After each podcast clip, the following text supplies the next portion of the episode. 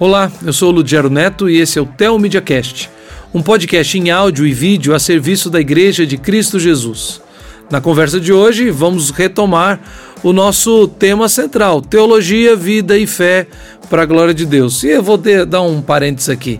Me perguntaram por que teologia, vida e fé para a glória de Deus porque teologia sem vida não expressa a fé cristã. Não há nada que aprendamos da palavra de Deus e as doutrinas bíblicas que regem nossa vida que não é, expressemos como fé e vivamos dessa forma. Vamos falar hoje sobre um ministério muito importante aqui no nosso país, que faz um trabalho de resgate e recuperação de muitos que estão perdidos sem a luz de Cristo Jesus mas a apresentação e é, a, o tema central da nossa conversa eu falo para você depois da nossa abertura. A gente já volta. Começa agora o Teomídia Cast, com muita teologia, fé e vida para a glória de Deus. Essa é uma produção original Teomídia.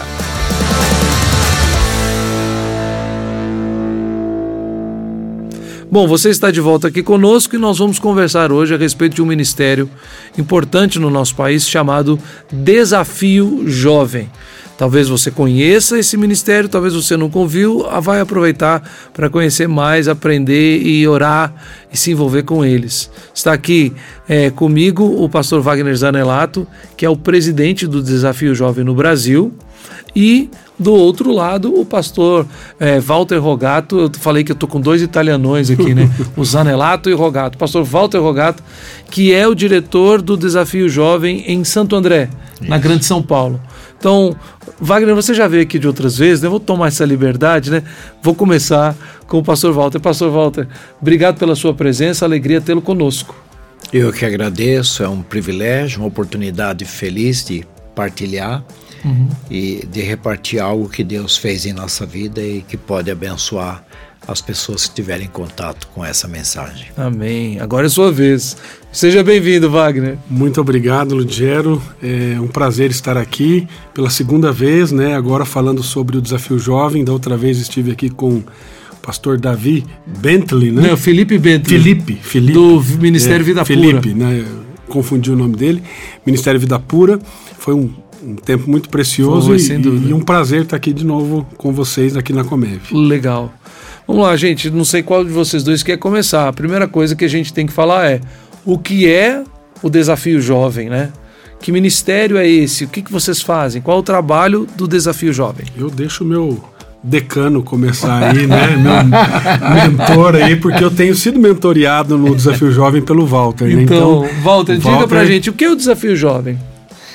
Ok, na verdade, quem vai falar com bastante propriedade é sobre o desafio jovem no mundo é o Wagner, que tem boas informações, grandes informações, uhum. é, lida mais com essa parte global, mas posso falar que o desafio jovem é um ministério que teve início nos Estados Unidos, pastor David Wilkerson teve uma experiência. Uhum. Parênteses aqui, David Wilkerson, para quem talvez não está encaixando o nome, é um pastor muito conhecido, um evangelista famoso. E aquele livro e depois um filme né, sobre a história dele, que é A Cruz e o Punhal. A Cruz e o Punhal. Né, a história também dele com o Nick. Né? Depois tem um outro livro que é o Foge, Foge Nick, Nick Foge, Foge, né? São as histórias do ministério deste pastor. Perfeito. Ele teve uma experiência muito linda, né? E ele, é, é, isso foi relatado no livro A Cruz e o Punhal e Foge, Nick, Foge, uhum. né? E eu nasci de novo é, em 73, uhum. né? É, são 49 anos é, caminhando com o Senhor. E eu, eu, eu tive uma preocupação muito grande de estar no centro da vontade de Deus, né? E, e que cada dia fosse vivido de forma que eu tivesse a segurança de ter gastado bem os dias que o Senhor me deu. Uhum. E aí é, fiquei né, atento, Senhor. Li na Bíblia que a seara era grande e poucos os ceifeiros. Uhum. E aí eu comecei a pesquisar onde tem menos ceifeiros, né, no pouco que tem, onde tem menos. E, e, o Senhor primeiro me disse claramente que o projeto dele na minha vida, ele já tinha dito. Eu disse onde? E ele disse na minha palavra. Disse onde? Disse Marcos 16, 15. Eu disse, ide por todo mundo, pregar o evangelho a toda criatura. Eu disse, é. Quase que eu disse, só isso. Porque eu estava disposto a qualquer ativismo, qualquer coisa maior. E a partir daí, é, eu decidi que seria o foco da minha vida, né?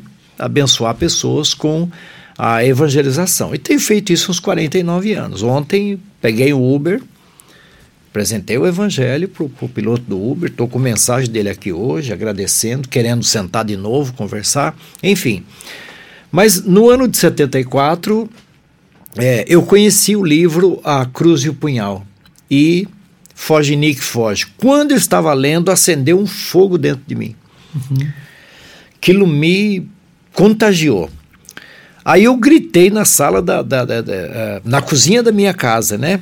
É, eu disse, mãe, vou abrir um centro de recuperação para viciados, usei essa expressão na época, né? E prostituta, mãe.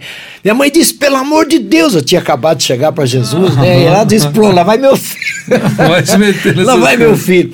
Aí ela disse, pelo amor de Deus, não, não mexe com isso e tal. Aí eu vi que era algo muito pessoal, não falei mais nada mas fui alimentando, né? É, buscando, pesquisando, enfim. É, e aí o Senhor trabalhou, né? É, Deus fez algo, ele me colocou na polícia militar, hum. né, que era algo que eu não escolheria, né, não que eu é, reclamei de ter recebido essa incumbência, mas uhum. não era uma escolha minha. O Senhor me pôs na polícia militar, lá no interior, em Marília, eu sou de Tupã, e aí é, de Marília me trouxe para cá. E durante o período é, de policial militar, é, o Senhor não permitiu que eu trabalhasse na rua com viaturas, ele foi me colocando com oficiais, com juízes e promotores, que não era atribuição de policial militar. Uhum. Enfim, e eu fui tendo contato então com a, a, questão do uso da droga, ia visitar os presos e, e aquela coisa toda. E, e aí, então, é, é, nesse trabalho ali no fórum, mataram um garoto no presídio da, da região ali, enforcaram o menino, os próprios detentos enforcaram um menino de 12 anos, uhum. para forçar a opinião pública, e porque eles iam para a FEBEM e fugiam, a antiga FEBEM, eles fugiam, às vezes é, tinha uma brincadeira entre os policiais. Nós levamos, na época se dizia menor, e ele chega de volta primeiro que nós, porque nós ficamos fazendo papelada e eles entram e já tem a porta de saída, pula muro, enfim, era muito fácil a evasão. E, e aí eu, eu não fui na cela onde o garoto estava morto, foi o juiz, o promotor, assistente social. E quando voltaram, a assistente social me disse: Walter, é, ma vão matar mais um nessa noite. Eu disse, como assim? Ela falou, na cela, um dos meninos me puxou de lado falou, tia, eu sou o próximo essa noite. Um outro menino de 12 anos. Então, é, eu sou o próximo, eu vou morrer. Ela falou, como assim? Eu, falei, eu vi, né? E eu estremeci, me apavorei e eles disseram na hora, outra noite a gente fecha esse. Ele falou, eu ouvi muito bem, então eu vou morrer. E, e aí eu Passou, falei, então vamos resolver, mas vamos resolver. Ninguém fez nada. No final do dia eu disse: aí, você tem alguma solução? Falar com o juiz era um problema, porque ele era muito rigoroso e ia só complicar. Que afinal aquele menino era uma testemunha ocular, aquele menino era uma testemunha base ali. E aí eu sentei na máquina, datilografei um, um pedido. Eu levava os meninos que eu pegava com uso de droga para outros centros. Levei o Desafio Jovem de Brasília, que então já existia, estamos falando do ano de 78, uhum. né? É, levava para Brasília, levava para Curitiba, abri um centro em Curitiba. É, tinha um desafio jovem lá, o nome não era Desafio Jovem, é, na região ali, no, no, entorno de Curitiba. E como eu comecei a levar adolescente para lá, ele falou: vamos abrir uma casa aqui. Você me manda, a, me manda os meninos e me manda uma obreira para cuidar eu disse, tudo bem, providenciamos e começou lá um trabalho, uhum. que depois, passou uns anos, fechou. É, e aí, no final do dia, eu digitei um documento, a, da, da tilografia, um do, da, da tilografia. Da tilografou, hein? Da, da tilografia, um documento, e o juiz deferiu. Né? Ele não negava nenhum pedido meu, tinha um respeito muito grande, era uma relação, não era atribuição do policial militar. Então eu vivia na sala do juiz, tinha a oportunidade que o juiz dizia no processo: diga ao senhor Walter Rogato, uhum. sobre um processo lá. Eu dizia: vou fazer uma visita, vou proceder e tal. tal. Estava lá nesse. Né? Esse envolvimento. Deus, Deus fez Deus isso, essa é a verdade. Deus colocou lá. E aí então peguei o menino e levei para casa. Fui uhum. lá na, na carceragem, mandei buscar o menino e perguntei para ele, falou: olha, né? Eu vou morrer, eu vou morrer. E disse, então tá bom, vou te levar não sei o que eu vou fazer com você, não tenho saída, não tinha para onde levar. Uhum. E aí ele disse: Não, eu, me ajuda e tal. Levei ele para minha casa, é, porque eu não tinha o desafio ainda, né? Isso foi antes de, de abrir o desafio em 81. E aí é, eu levei ele para minha casa. Ocorre que a minha casa era um quarto emprestado por uma irmã recém-casada que me arrumou um quarto da casa dela. Eu era solteiro, né? E e aí, enfim, eu chego lá com o menino no fim da tarde. Ele diz: Olha, o menino vai dormir aqui essa noite até eu resolver. Tal. Não, Walter, está com você, sem problema tal. Esse menino ficou quase um mês conosco lá. Nós saímos para trabalhar, ele ficava cuidando da casa. O menino que só roubava, usava droga, cheirava cola. E então o que eu senti era Deus mostrando aprovando o chamado que ele me fez, mostrando que ele poderia me usar, né? Era ele o tempo todo e é até hoje, tá? Uhum. Não há estou aqui dizendo não, é ele, né? Isso eu tenho consciência. Uhum. E aí depois eu encaminhei ele para Marília, Esquadrão da Vida Marília, que estava começando, né? Ah, o camarada saiu lá do Edmundo em Bauru, Esquadrão da Vida Bauru e abriu um centro de recuperação em Marília. O Esquadrão da Vida era o nome do, do Desafio Jovem na época ou é não, outro ministério? Não, o Esquadrão da Vida é um outro ministério que começa, é uma das primeiras comunidades terapêuticas do Brasil também. É, a, o primeiro movimento no Brasil começa em 1968, hum. com o movimento Jovens Livres lá em Goiânia. Hum. Ah, o Esquadrão da Vida, se eu não me engano, é fundado em 72 junto com o Desafio Jovem de Brasília. Completou 50 anos esse ano uh, lá em Bauru, professor Edmundo Muniz, que começou esse trabalho. Então era, um... era também um trabalho de foco cristão, sim, com, sim. envolvido com a igreja evangélica. Sim, também é, é inspirado pela Cruz do Punhal. Uhum. Esse, esse, esse, movimento no Brasil ele começa uh, com a Cruz do Punhal. E ah, é interessante. A história do David Wilkerson lá em Nova York é Nova York, né? Isso. É dos anos 50? É, na verdade é assim. Qual é o ano que ele faz esse trabalho? 1958. Que... 58 e que aí depois nos anos 70 já Isso. tinha virado um livro, uma história Isso, famosa. 70, é, acho que 72 escreveram um livro. Ah, se não, se estou não estou equivocado, é, nós temos aqui uma versão condensada, né? Mas o livro original, aliás, é de 62. 62, é, que ele escreve, 58, começa 62, ele escreve o livro, 72 foi quando ele chegou no Brasil, ele veio aqui. Mas uh, o David Wilkerson era pastor de uma igreja pequenininha, uhum. Assembleia de Deus, é, na, em Phillipsburg, na, na Pensilvânia. Uhum. E, e, é interessante que ele relata isso na Cruz do Punhal. Tudo começou quando ele resolveu desligar a televisão. Uhum. E ele fez um balanço em 1952 que ele gastava em média duas horas por, por dia assistindo TV. Ou seja, de vez em quando a gente até fala aqui no Tel Media Cash o tempo que o povo gasta com internet. Hoje em dia, internet, mídia social e tal. Mas naquela época, lá nos anos 50, já se gastava tempo demais em televisão. E ele resolveu vender a televisão. Uhum. Ele foi radical, ele vendeu a televisão dele e aí ele passou todas as noites a ir para o escritório dele foi quando, numa dessas noites que ele foi para estudar, ler a Bíblia, orar, ele abriu uma revista chamada Life e tinha foto de sete rapazes naquela revista que estavam indo a julgamento em Nova York por terem assassinado um moço chamado Michael Femer. E aí ele é Deus falou com ele e disse assim: vá para Nova York e ajude aqueles rapazes. E ele falou, mas. e aquilo ficou no coração dele e ele viajou oito horas de carro até Nova uhum. York e tentou ir ao tribunal.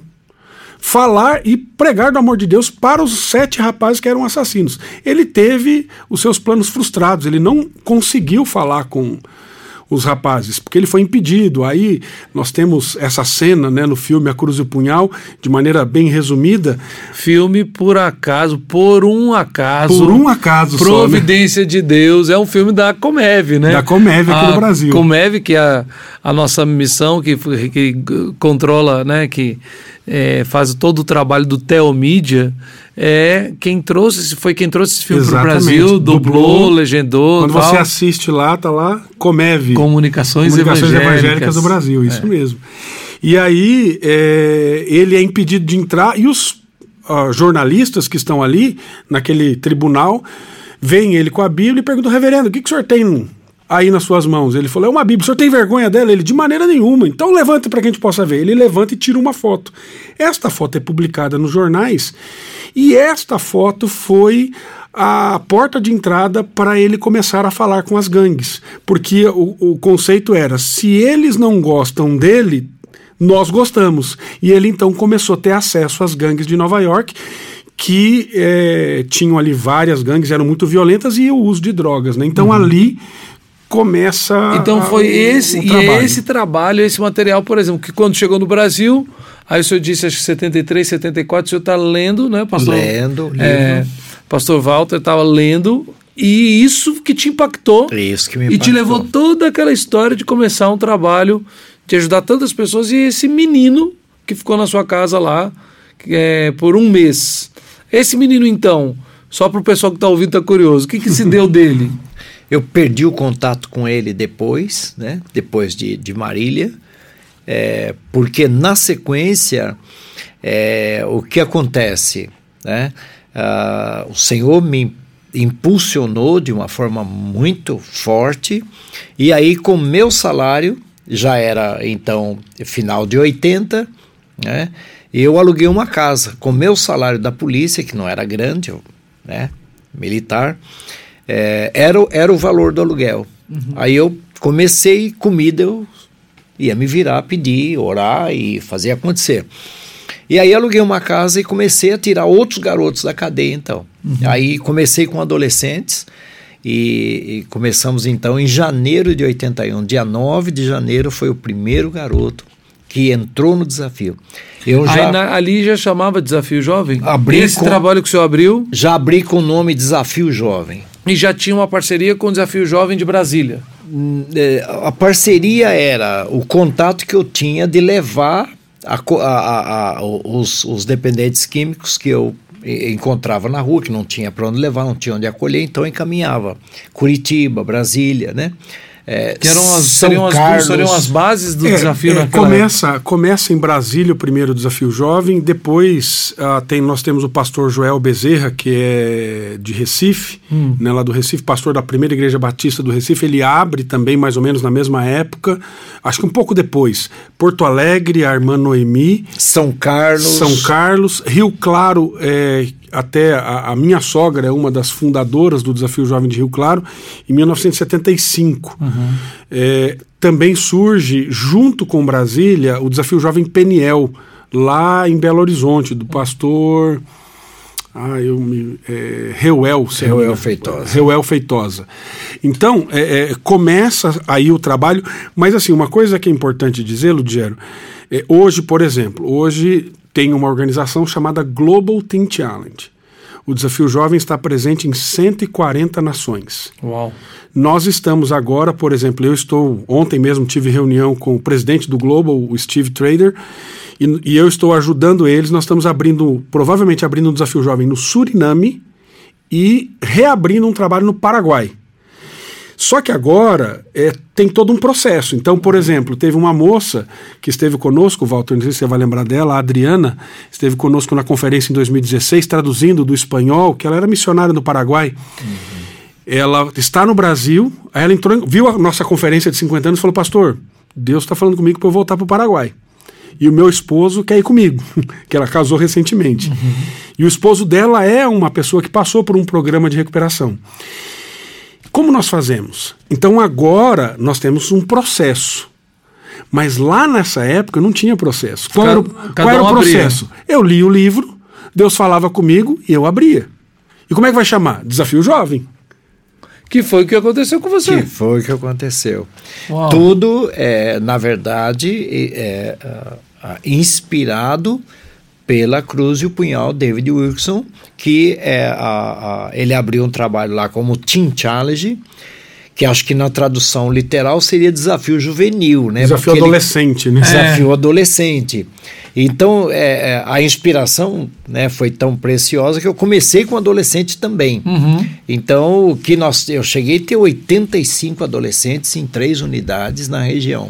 Tanto que hoje nos Estados Unidos o nome é Adult Teen Challenge. Aham. Eles colocam, porque assim, a nova geração não estava ligado com esse nome. Porque pode vir um menino de 13, 14, pode vir um cabo de 25. Exato. E aí eles falaram, não, olha, aqui é adultos e, e jovens, né? Então isso acabou que se espalhou pelo mundo inteiro. E agora vocês têm um processo para avaliar com os líderes que estão ao redor do mundo novos projetos, abrir Isso. novos trabalhos. Aqui, aqui no Brasil, por exemplo, a gente corre um pouco atrás, né? Porque como esse processo começou assim, e cada um independentemente foi abrindo a, a- o seu, a sua comunidade, hoje é chamado de comunidade terapêutica. Sim. Mas no passado era centro de recuperação. Né? Hoje a- a, a lei ela coloca como comunidade terapêutica. Ah, mas qual era o programa? O programa lá atrás era o livro A Cruz e o Punhal. Né? Então, era oração, leitura da Bíblia. O meu sogro passou pelo programa do Desafio Jovem. Ele conta que ele lia a Bíblia seis horas por dia. Hoje já não é mais assim. Eles leem a Bíblia, mas você tem é, todo um programa estruturado, com aconselhamento, com técnicos e assim por diante.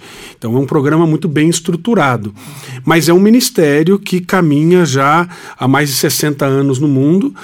E, e ele tem sido a porta, da entra a porta de entrada para a igreja em muitos países fechados, como por exemplo, nós estamos abrindo coisa de, não tem, acho que 10 anos ainda, coisa de 8 anos, começamos um desafio jovem em Cuba. Até então não tinha essa, essa liberdade.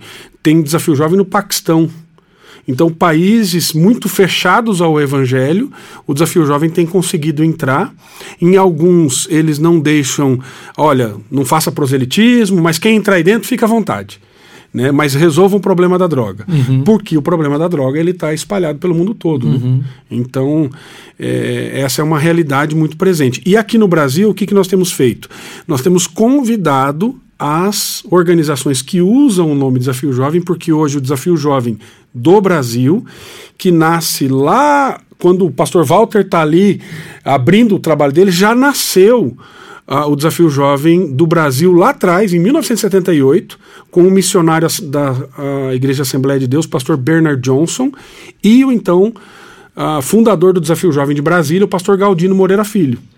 Eles começam, mas o trabalho fica por alguns anos e parou. E ele só foi retomado, o pastor Walter, o pastor Galdino e outros, em 2003. Então agora, o que, que nós temos feito? Ah, tem um desafio jovem que não caminha com o desafio jovem do Brasil. Nós convidamos eles para caminhar conosco e termos esse processo todo. Né? Ah, muito legal. Bom, a gente precisa para um break rapidinho. E eu gosto muito desses programas que tem muita história, contando isso aqui. A gente fica assim, não quer nem parar. Mas eu vou para o break. É, como sempre, a culpa é do Gustavo. Mas. É, foi mal, Gustavo aí. Mas quando a gente voltar, eu queria ouvir mais. Então, vocês deram um apanhado histórico grande, né? Eu queria saber mais como é o trabalho que vocês fazem. Porque só você, ah, uma pessoa que está com vício em drogas, né? Ah, manda pessoa, não manda pessoa, quais são as leis? Como é que é o, o passo a passo do trabalho diário de vocês nesse projeto tão precioso, tá bom? A gente já volta aqui daqui a pouquinho, é aquele rapidinho tomar uma aguinha e já vai. Você está ligado no Tel Media Cast. Siga-nos no YouTube, Instagram, Facebook e Twitter. Água tomada, estamos de volta e a pergunta que a gente fez antes de sair para o break foi exatamente essa. Vocês deram um apanhado histórico bem legal eh, do que de como o desafio jovem chegou a onde 50 anos de trabalho aqui no Brasil, principalmente no trabalho né, influenciados pelo pastor David Wilkerson e a história da cruz e o punhal. Como é que é o trabalho de vocês hoje? O que significa ser uma comunidade terapêutica? E o que significa ser uma comunidade terapêutica entre irmãos em Cristo, entre evangélicos? Como é que, que, que vocês fazem? Você até disse que seu sogro lia a Bíblia seis horas por dia. É Isso, né? Não é? Como é que funciona? Então, uma coisa que é importante dizer, que é, essa eu acho que é uma marca diferencial é, do Desafio Jovem, porque o pastor David Wilkerson, ele tensionava que esses rapazes e moças tivessem uma casa, uhum. uma casa que ele, onde eles fossem amados, acolhidos, onde eles tivessem um lugar para dormir, para comer e ter a sua vida restaurada. Então, esse foi o processo de início. E durante muitos anos, é, esse processo se replicou pelo mundo todo. Mas é, hoje nós estamos regulamentados. Né? A nova lei de política sobre drogas no Brasil, ela regulamentou as comunidades terapêuticas. Uhum.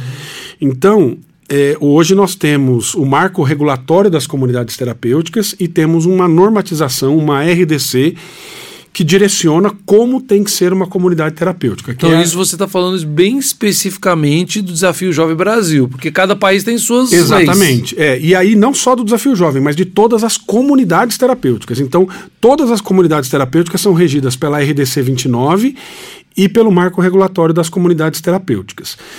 Nós nos enquadramos nisso.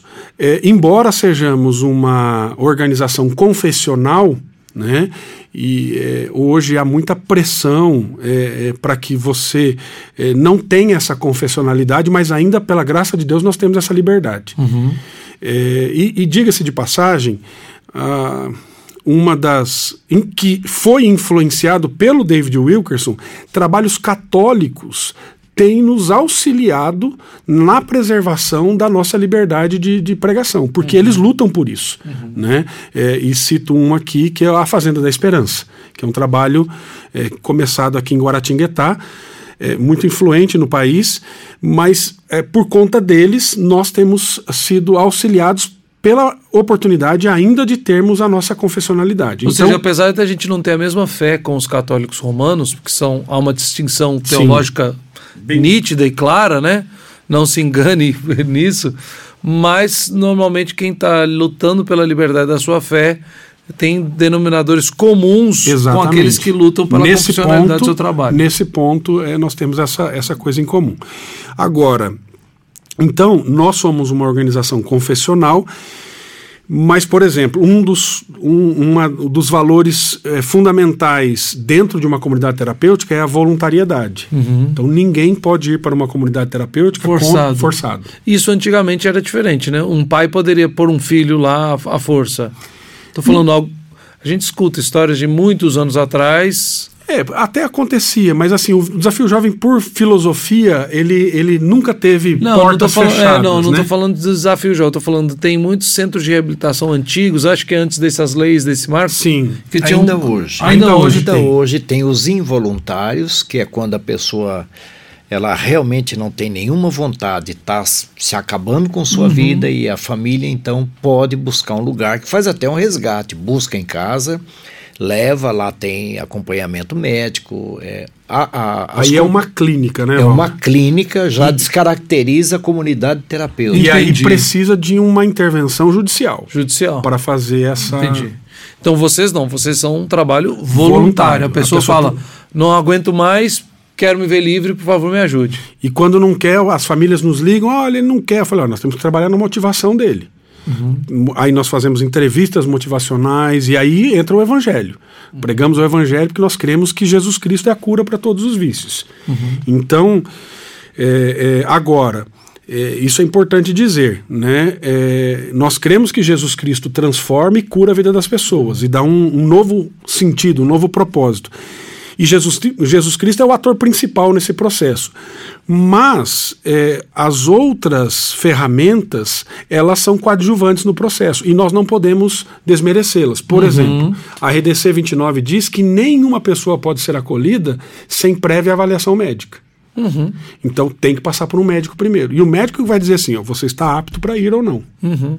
Se ele dizer, disser que não está apto, ele pode dizer: olha, você tem que ir para esse outro serviço e não para uma comunidade terapêutica. Até porque é uma coisa meio básica, né, pastor Walter? É, de repente, uma pessoa vai ao médico e descobre que por causa do é, abuso das drogas, né, do uso das drogas, abuso não, né? Porque parece que só se você usar demais que é o problema. É. Do uso das drogas, ela pode estar com uma enfermidade grave que se não passar por um médico pode ter um problema maior numa comunidade terapêutica, né? Sim, e na comunidade, é, se ele tem uma comorbidade, né, que são outras implicações, que ele tem alguns transtornos, é, então ele precisa ir com a medicação específica, porque senão o programa também não vai agir na vida dele. Uhum. É um camarada que de repente tem um, é um bipolar, por exemplo, ele entra né, numa fase a, a, de surto e né, não vai ter como trabalhar com uhum. ele. Então, uhum. é, ou ele pode ter extremamente depressivo, entrar numa depressão, estar sim, numa depressão, sim. ter ter a sua vida dentro da comunidade, sim, né? Como já houve casos. Então, e também pela questão do uso, é, é, por exemplo, um alcoólatra crônico que toma um litro, um litro e meio de álcool por dia. Nossa. Interromper isso sem medicação pode ter problema. É, eu, nós conhecemos instituições que teve óbitos. Nesse caso, né, Walter, via de regra, quando está num, num, estado tão grave assim, às vezes o médico diz assim: ó, você vai precisar passar por um período de desintoxicação primeiro, para que depois você vá para uma comunidade terapêutica. Aí seria primeiro tipo uma internação médica. Médica, mesmo, né? via, via, de regra numa ala psiquiátrica, né? Que de é um hospital, só para depois ir para. Para depois ir para Porque a gente, na verdade, eu já tive algumas experiências com isso, aquela. É, aquela questão básica, né? Tipo assim, ó, tem um, uma pessoa da igreja pedindo de ajuda, então a gente era, principalmente em Belo Horizonte, eu entrava em contato com pastores que eu sabia que estavam à frente de projetos assim e acabava encaminhando para o projeto A, B ou C, né? Era, então eu tive essa experiência, num deles eu, eu passei a dar, é, ir para fazer parte da capelania semanalmente uhum. e tal, mas os pequenos detalhes do dia a dia, os processos, eu mesmo não conheço, né? Eu perguntava para quem sabia para ajudar as pessoas da igreja. Até porque a, a, comunidade terapêutica, ela não, ela por ela própria, ela não pode ministrar medicação. Uhum. Então ele tem que vir ou ele passa por um médico uhum. e vem com a receita uhum. e aí é só ministrado a ele essa medicação. Então assim, Alguns casos não vão precisar de nada disso. Ele passou pelo médico, está tudo ok, ele vem e vai e ok, vai passar o programa todo ali e aí nós aí vem o trabalho que nós desenvolvemos no dia a dia. Mas é, é, essa, essa passagem pelo médico, isso tudo, essa avaliação e até a nossa própria avaliação na entrevista, ela faz esse tipo de leitura para saber, olha, até para dizer às vezes se não é caso para nós. Por exemplo, um caso de esquizofrenia é, fica delicado você receber numa comunidade terapêutica. É mais para uma clínica psiquiátrica. Exato. É, alguns até acabam recebendo um nível mais leve, uhum. medicado, uhum. com acompanhamento médico, mas é, ele precisa de uma atenção diferente que não é via de regra, o serviço da comunidade terapêutica que, que oferece isso. Né? Agora, é, pastor Walter, o senhor falou, a gente falou que o senhor está liderando o Desafio Jovem Santo André, né? Isso. Então, é, o senhor é de Tupã, era policial em Marília, começou esse trabalho, abriu o trabalho, a casa porque o senhor alugou primeiro era em Bauru? Não, Santo André. Em Santo André. Ah, Santo então André. o senhor já veio para Santo André. É, Bauru eu mencionei que foi o adolescente que eu levei para uma sim. casa que era originária Então, de, de Marília o senhor já conseguiu Vim transferência para cá André. e como policial? Deus trabalhou. Uhum. É, é, eu era músico, a banda de Marília me queria, na banda uhum. da PM. Fui um dos três primeiros colocados nos pelotões, podia escolher lugar para trabalhar. Sim. É, o, me passaram em sigilo, que já deixou de ser sigilo, né? Mas cruzaram comigo e disseram, Rogato, o comando da área quer um homem do, desses dois pelotões que fique trabalhando direto com ele, seu nome foi indicado. Então eu tinha três oportunidades de ficar em Marília, uhum. onde eu fiz a escola. Comando geral disse negativo. Todos esses homens em Santo André. Fiquei com dó deles, porque Deus, né, para me trazer, trouxe todo mundo. Depois eles foram voltando. Então eu vim para Santo André por uma direção, uma mão forte de Deus, Sim, realmente. E na questão da polícia militar, é, então eu trabalhava um período no fórum, o meu expediente era entrar meio-dia e sair às 18, né? Entrava às 12, saía, sairia às 18 diariamente. Eu acabava entrando uma, uma e meia, quatro e meia, cinco horas, e meus meninos estão lá, a casa já estava, né? Eu estava com alguns voluntários trabalhando com a gente, tá? aliás, éramos todos voluntários, né? uhum. né? Até porque to, o senhor contou que todo o sustento que o senhor tinha da polícia era para alugar a casa. Era para o aluguel da casa. Nesse meio tempo, eu eh, me casei. Né? Deus me deu uma esposa que eu encontrei ela trabalhando, conheci ela, trabalhando com crianças num bairro lá do lado da Imigrantes, afastado da comunidade, uma casa isolada, com 10, 12 meninos lá que tinham, eram órfãos, era uma casa assim de acolhida, né? Uhum. E conheci o irmão dela, o irmão dela, minha irmã trabalha, vamos lá conhecer, né? E aí cheguei lá, aquela menina, falei, puxa, que menina bonita aqui nesse fim de mundo, que interessante, né? E vi o trabalho dela, o dinamismo, recém-convertida, né, numa igreja, naquela empolgação. Ela acabou indo trabalhar comigo, aquela unidade fechou, ela foi trabalhar, é, namoramos, noivamos e casamos em seis meses. Amém. Amém. Aí, Jovens que estão nos ouvindo, esse seu namoro aí de oito anos, sai do pecado, irmão, vai casar. Esse é o caso. É. Casar. É. E, e, aí foi interessante, é, se, se, eu posso relatar esse testemunho. Nós, uma das unidades nossa, é, aí minha esposa engravidou, né? Depois tivemos um filho, mas é, uma das unidades nossa era na região de Ribeirão Pires. Uhum. E, é, e um dos meninos cortou o pé, fez um corte muito. corria no mato. Então tinha um programa meio louco. Eu era militar, né?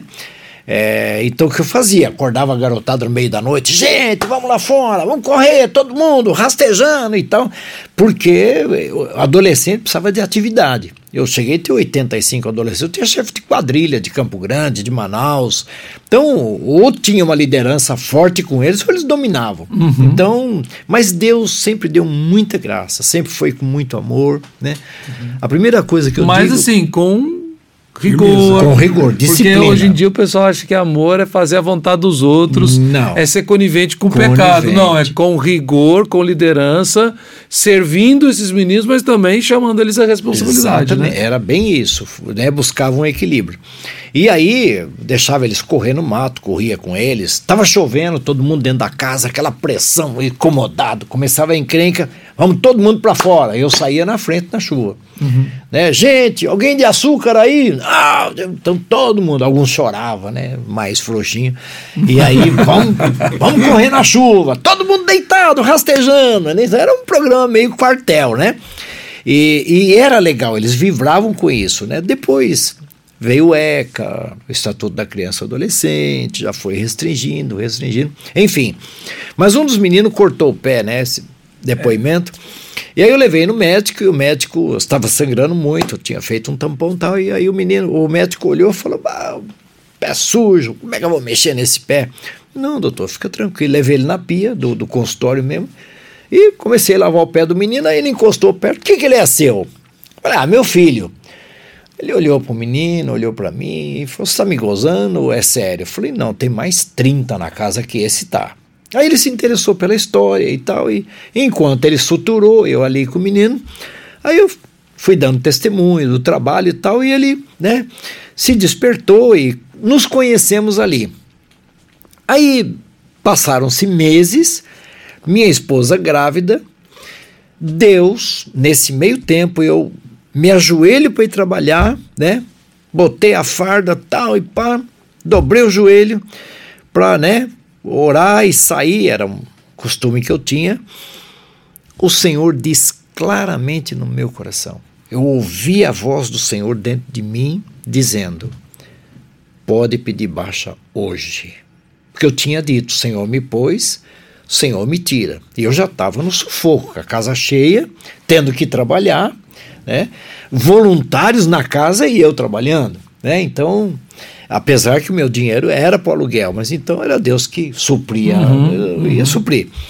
E aí, quando o Senhor disse, aí eu, ainda de joelho, chamei minha esposa, disse, Pretinha, vem cá, senta aqui. Ela sentou, eu disse, o Senhor está dizendo que eu posso pedir baixa hoje, sair da polícia hoje. Ela foi, qual o problema? Né? Ela falou assim? É, e qual o problema? né? Essas nossas esposas são uma benção. Não, são uma benção. Eles são crentes, rapaz. Exatamente. É, é, é mas isso daí, pastor, ó, já estamos no clima aqui. Eu falei assim, que quando eu conheci a minha esposa, tinha que ser crente, porque de descrente no casamento já bastava eu, né? ou, ou que a outra piada tem que ser mais crente do que eu, porque se for do meu jeito, não tem jeito não. Brincadeiras à parte, quem está nos ouvindo, é. sem dúvida, eu professo a minha fé em Cristo Jesus, mas nossas esposas são uma benção. São uma benção. E aí, é, é, é, ela disse: qual o problema? Eu falei: o problema é que nós vamos perder o convênio, né? É, se eu entro com pedido de baixa hoje, é, eu, nós perdemos o convênio, nosso filho vai nascer no hospital municipal. E a fama do hospital municipal na época, em Santo André, não era das melhores, né? Assim, era um hospital que enfim, não teria tão bons não tinha tanta estrutura. quanto o hospital militar. Exatamente. Aí ela disse: Deus vai cuidar de nós. Eu disse: ótimo. Não que eu ia mudar uma ordem de Deus, mas eu trouxe ela para cada passo que seria dado, porque ela ia pagar o preço junto, uhum. né? E aí, não, sem problema, o Senhor vai cuidar de nós. E aí, é, pedi a baixa, foi um, uma correria, né? O até o comando geral me chamou, disse: o que a gente faz para não, não abrir mão de um, de um policial como o senhor? Falei: me escala no desafio Jovem Santo André. Falei: tem policial cuidando de governador, de prefeito, de mulher de prefeito, de casa de prefeito, tem policial né, em tanto lugar. E quase que eu disse: eu estou no fórum, né?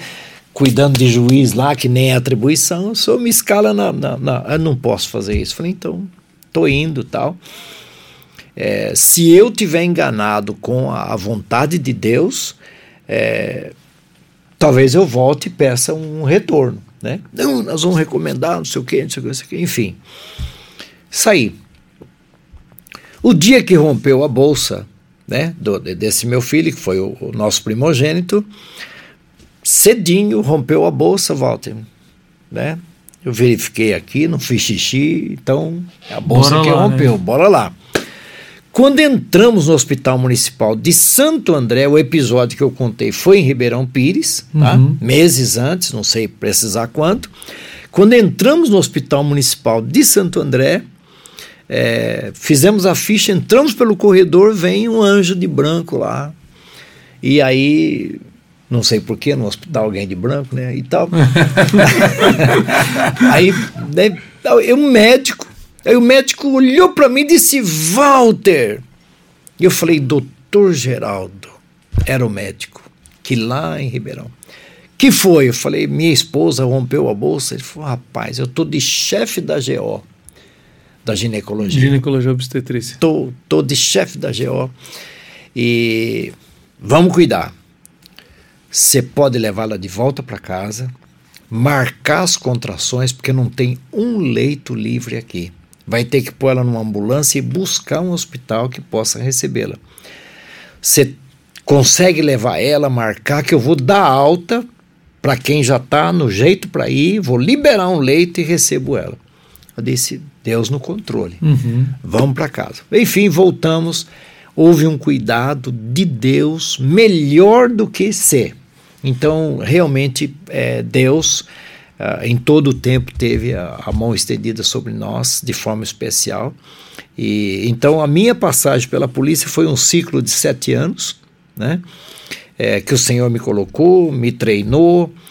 Aprendi três coisas interessantes. Primeiro, usar a mesma roupa todo dia. Dizer sim, senhor, para todo mundo e viver com pouco dinheiro na polícia. Então foi bom. Foi uma boa, uma boa escola, excelente escola. Wagner, e você, como é que você se aproximou desse trabalho? Porque hoje, ah, o pastor Wagner Zanelato é o presidente do Desafio Jovem Brasil. É culpa do Walter. É, é culpa do Walter. Foi por causa do Walter que você não, chegou perto? Não, não cheguei no Desafio Jovem por causa do Walter, mas ser presidente foi culpa dele. Ah, tá. É, é, mas, mas, como assim, é que você se aproximou desse trabalho? Então, você está contando até a história de sua sogra ter sido isso, uma das fundadoras. Isso, eu conheci, eu fiz um instituto bíblico no Paraná, Instituto Bíblico Betânia, antes de vir para o JMC. Uhum. E lá eu conheci minha esposa. E quando conheci minha esposa, é, depois eu fui conhecer a família dela.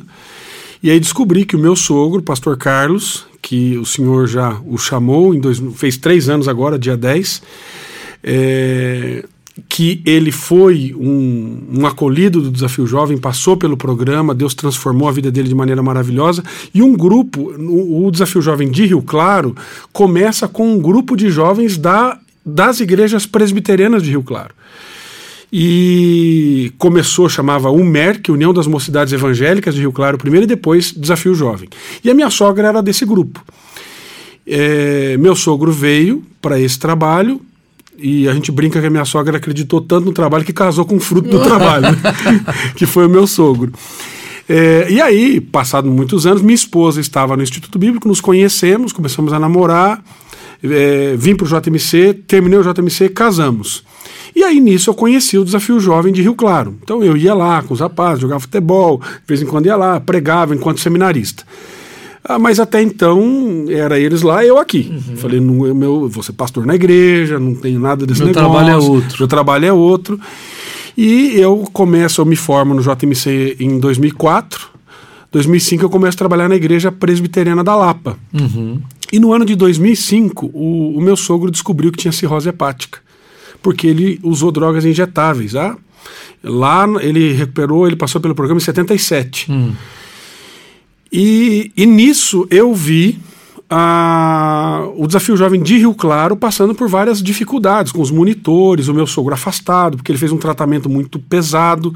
É, é, o, o, tratamento da, da, da, cirrose hepática é como uma quimioterapia, é muito, muito forte. E nisso eu disse para ele assim: eu falei, seu Carlos, é, se o senhor quiser, eu posso ajudar, porque seminarista sabe tudo, né? Você sabe uhum. que seminarista sai do seminário sabendo todas as coisas. Eu falei assim: pronto. O calor é o que sabe mais, né? É, Mas tudo bem. É, aí é, o calor, se eu fosse calor, então, aí eu já resolvi o problema da, da droga. Já era o presidente do Globo. É, né? do Globo.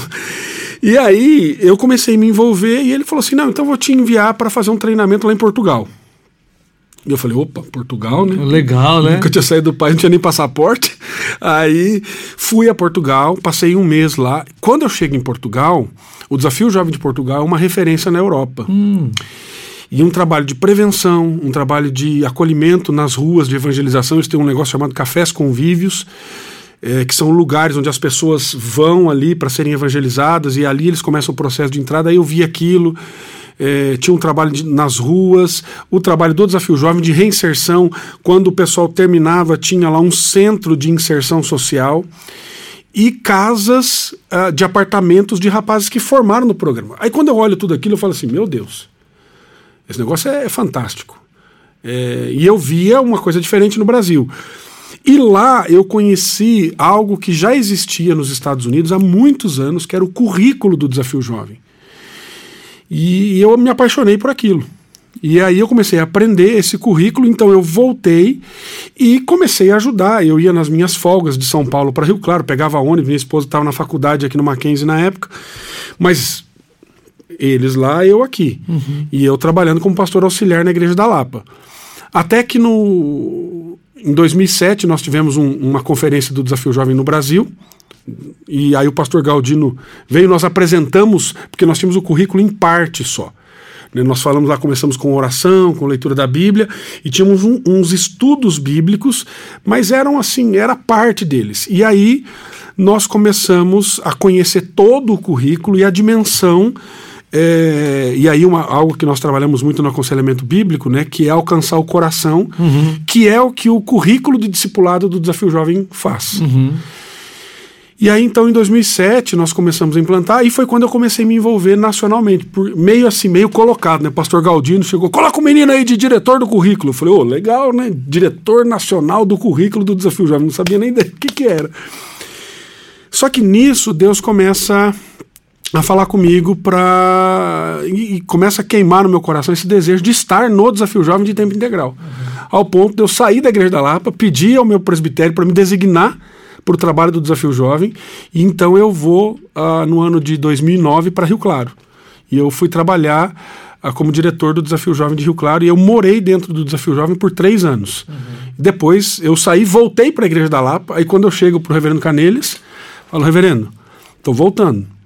Mas eu só volto se o senhor me deixar trabalhar com o Desafio Jovem. Não estava entendendo muito o que Deus estava fazendo.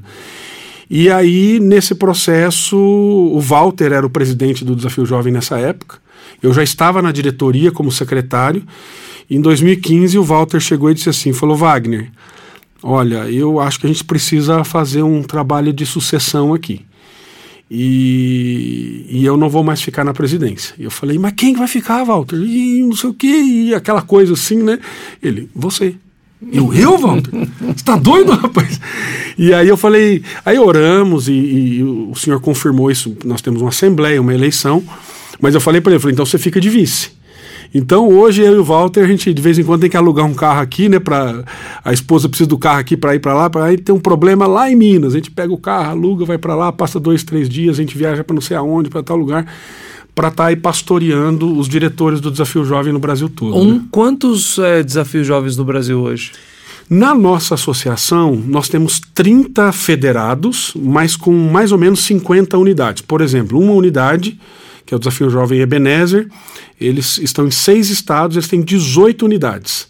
Então hoje nós temos mais ou menos umas 50 unidades locais, porque tem centros que tem três, tem quatro, uhum. mas ali na, na, na federação é uma só é, um CNPJ, né? Então, cada CNPJ ligado. Então, nós temos mais ou menos uns 30 e nós atendemos aí, em média, nessas 30, umas 3 mil pessoas. Uau!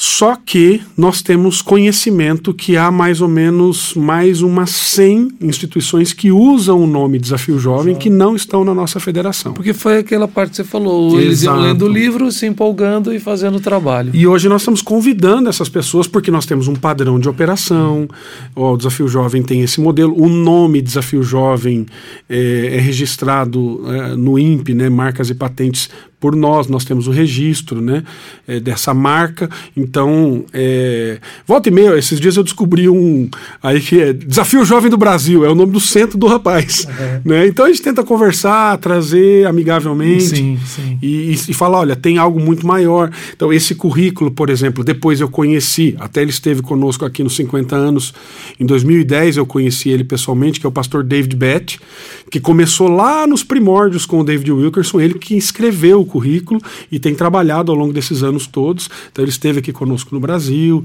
E aí nós fomos aperfeiçoando esse currículo, que é um dos fatores diferenciais que nós temos das outras comunidades terapêuticas. Muito, muito bom, muito bom. A gente vai para mais um break. Tá? E eu tenho uma pergunta que não quer calar. Mas você vai ter que continuar com a gente. O programa está ótimo. Daqui a pouquinho a gente volta e eu farei a pergunta que não quer calar. Você está no Tel Media Cast, teologia, fé e vida para a glória de Deus. Então, a pergunta que não quer calar. Uma das coisas que a gente que me incomoda muito no coração é quando conversando com pessoas que estão envolvidas há tanto tempo, né, dedicadas tempo integral a um trabalho de recuperação de pessoas em vícios principalmente nos vícios da droga tal. E não o, o desafio jovem não é o único ministério cristão fiel às escrituras que tem feito isso no Brasil, graças a Deus por isso, né? Porque uhum. ampliando o trabalho aqui que é muito necessário. Mas ao mesmo tempo a gente vive num mundo onde as pessoas parecem que acham, é, querem, querem convencer a gente que não é assim um problema tão grande, que existem drogas perigosas, mas existem outras mais amenas. Né? Então, por exemplo, aquela frase da música que dizia, né, o pessoal cantava para todo lado, né? Uma erva natural não pode prejudicar. Então, elucidem a gente aí. Vocês estão trabalhando com o quê? Com pessoas de periferia, de drogas pesadas? Será que aquele, é, aquela figura que virou quase que um meme, né? Um jovem universitário fumando um famoso baseado, se ele não corre risco? Que, que mundo é esse que vocês estão envolvidos? Com quem vocês estão trabalhando? Então, Ludiero, é, é, essa é uma, uma questão muito importante de se ressaltar, porque nós trabalhamos com aqueles que estão nas ruas, nas cracolândias, mas nós trabalhamos com os filhos dos pais que muitos deles às vezes estão sentados do nosso, do nosso lado na igreja, no banco da igreja. Então eu tenho desde. E assim, e pasme, porque muitas vezes aquele que está na Cracolândia, a família dele está na igreja. E ele já esteve lá também. Uhum. Então nós trabalhamos com o universitário, com todas as camadas da sociedade. É, porque não tem. A droga ela não escolhe classe social. Uhum. E, e ela vem destruindo as famílias. e arrebentando assim os relacionamentos, quebrando os relacionamentos. Então, é, hoje nós trabalhamos com pessoas que usam todos os tipos de drogas. É, talvez a experiência do Walter seja diferente, ele tem muito mais experiência do que eu nesse tempo, mas nesse trabalho, nesse ministério, né? É, mas assim, na minha experiência, os casos mais difíceis que nós pegamos com impacto psíquico foi do uso de maconha. Hum. Né? Foi do uso de maconha, porque tem essa despersonalização do indivíduo. Hum.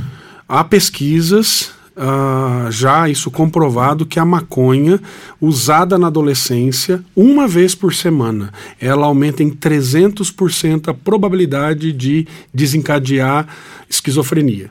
Uau! 8% na redução do QI. Uhum. E a deflagração de transtorno bipolar, borderline e outras coisas. Só o uso da maconha uma vez por semana antes dos 21 anos. Por quê? É quando o adolescente está tendo o seu, a sua formação é, completada e a maconha entra e ela destrói. Então, essa ideia de. O, o, índice de THC na maconha, 30, 40 anos atrás, era de 5%, hoje é de 25%, que é o, a, a, a, o componente. A maconha tem 400 componentes. Hum. Quando se fala de um componente é, é, é, viciante, que é o THC, que é o mais forte, a presença dele é cada vez maior. Então, dizer que, por exemplo, como tem um, uma um PL no Congresso Nacional tramitando, né, que é o PL 399, que ele milita para aprovação do uso medicinal da maconha. Só que ele já tem tanto substitutivo que, se ele for aprovado, a legalização das drogas vai acontecer no, no nosso país. Uhum. Então, veja, é, a questão medicinal, ela existe, mas é um componente. Uhum. Que processado, então eu não preciso liberar a plantação da erva para que tenha a, a esse componente, o canabidiol, para se usar uh, para os casos de epilepsia e tantos outros uhum. casos graves que, que acontecem. E o governo hoje tem trabalhado para ter esse, essa medicação SUS e tudo mais. Então, assim, é, lá na comunidade terapêutica, uh, os casos é, de pessoas que usam o crack, ele, é, ele, é, ele, ele vai destruindo o indivíduo, mas a recuperação é, até neural, ela, a gente é, é, tem estudos, nós vemos isso, que um ano sem as drogas, a, a, toda a questão cognitiva ela vai ser afetada, obviamente, uhum. mas há restauração disso. Agora, a maconha, ela traz comorbidades, como o Walter citou aqui antes, muitas delas permanentes. Então hoje a cocaína ela destrói a, a, o crack, mas é, é, a maconha ela tem trazido assim é, consequências muito marcantes e permanentes na vida de muitas pessoas. Porque isso que o Wagner está falando, Walter, é também tem uma relação com aquilo que você contou quando vocês começaram, parecia muito mais menino de rua cheirando cola, cheirando tiner, né? Parece que é um contexto assim, que começa o seu trabalho lá em Santo André. Hoje, né, 40 anos depois, né, mudou muito. A realidade é outra. Como é que vocês trabalham agora com aquele mesmo projeto que vocês começaram lá atrás? É, o, o, que, o que a gente percebe é que há uma evolução e isso é, é, é real por mais que haja uma negação, uhum. é, por mais que as pessoas, né? E, e, e é interessante porque é, se fala muito de reduzir danos, né? É, e, e, com todo respeito aqui a todas as modalidades, mas nós entendemos que uma droga leva a outra, porque o organismo tem a questão da tolerância, né? É, o que é essa tolerância? É o organismo já não se satisfazer mais com aquela quantidade a princípio, ela tem que ser aumentada e depois ir para outras drogas mais fortes ou diferentes, né? Enfim. Que tem uma relação também muito forte com a insatisfação do nosso coração, né? Sim. Na verdade, é, é eu também, mesmo que não seja quimicamente isso, mas o pecado é assim, ele gera algum tipo de sensação mas como o pecado está diretamente aliado, né, um pecado não trabalha sozinho, a insatisfação está sempre, então sempre eu quero mais, mais, e o buraco é cada vez maior, mais fundo, a pessoa cada, cada vez entra mais no problema, né? Exato. Então nós é, começamos lá atrás é, recebendo casos de, de, é, de uso de cola, né? E eu, eu pensei que no Brasil é, é, isso era a maneira que eles usavam, né? Vez ou outra pega um saquinho lá, então, né? A intervalos. Mas fiquei é, chocado indo à Bolívia e percebendo numa praça 30, 40 adolescentes e muitas crianças usando é, é, é suéteres, né? De manga longa com um tubo de, de, é, de cola de sapateiro, isso foi na década de 90 ainda, né? É, que já é vendida no mercado lá em tubo, facilitando que seja cortado, e aí eles dividem em dois, e eles mantêm o tubo aqui ou aqui na gola, né? E o tempo todo tá conversando com você e usando. O tempo todo. Imagine a condição desses meninos, né? uhum. Então fizemos um trabalho, eu levei um obreiro nosso lá, né? Na época a gente chamava de obreiro, levei um monitor meu lá, tentei abrir um centro lá, porque nos compadecemos. Deus nos mandou ir lá e fomos para ter uma, né, uma consciência disso. Foi chocante. E, na verdade, o projeto de Deus era é, diferente até, porque terminamos abrindo uma igreja lá na região, né, no, no, no, Planalto Andino. Meu irmão é missionário lá há mais de 20 anos e está lá com um trabalho lindo, ganhando vidas para o Senhor. E, mas foi, foi chocante ver aqueles meninos o tempo todo conversando com você e, né, uhum. e outros deitados já desfalecidos, a cola lá, né, ou aqui o tempo todo. Então, o, o processo, né, só, é só uma parte aqui, é, nós começamos com cola, com thinner, esmaltes, né?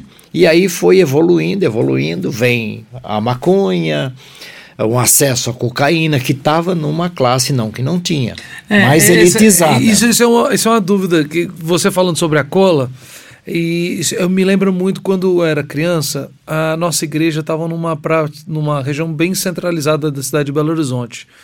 E ali então é um lugar que, querendo ou não, acaba aglomerando meninos de rua. Tinha muito menino de rua na época.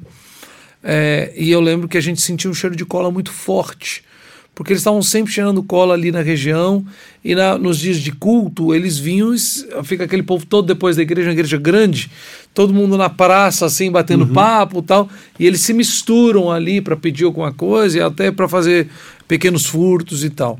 Eu lembro desse cheiro. E aí quando o senhor está me relatando isso, eu fiquei pensando, mas então existem drogas distintas para níveis sociais distintos? Ou é uma, uma coisa. É muito embolado esse negócio? É, você tem, por exemplo, a, nas festas raves, né? Você usa muita, muita droga sintética. Hum.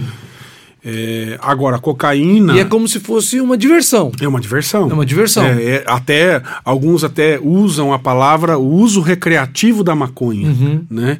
Porque, ah, o, porque o Dr. Ronaldo Laranjeiras diz assim, mas o que, que é uso recreativo, recreativo. Né? Porque nesse contexto que o pastor Walter está falando, é, porque me chama a atenção, é porque eu me lembro dessa cena e tem uma história famosa de um é, pedagogo lá de Belo Horizonte que ele é, depois ele saiu, foi liberto, liberto tal.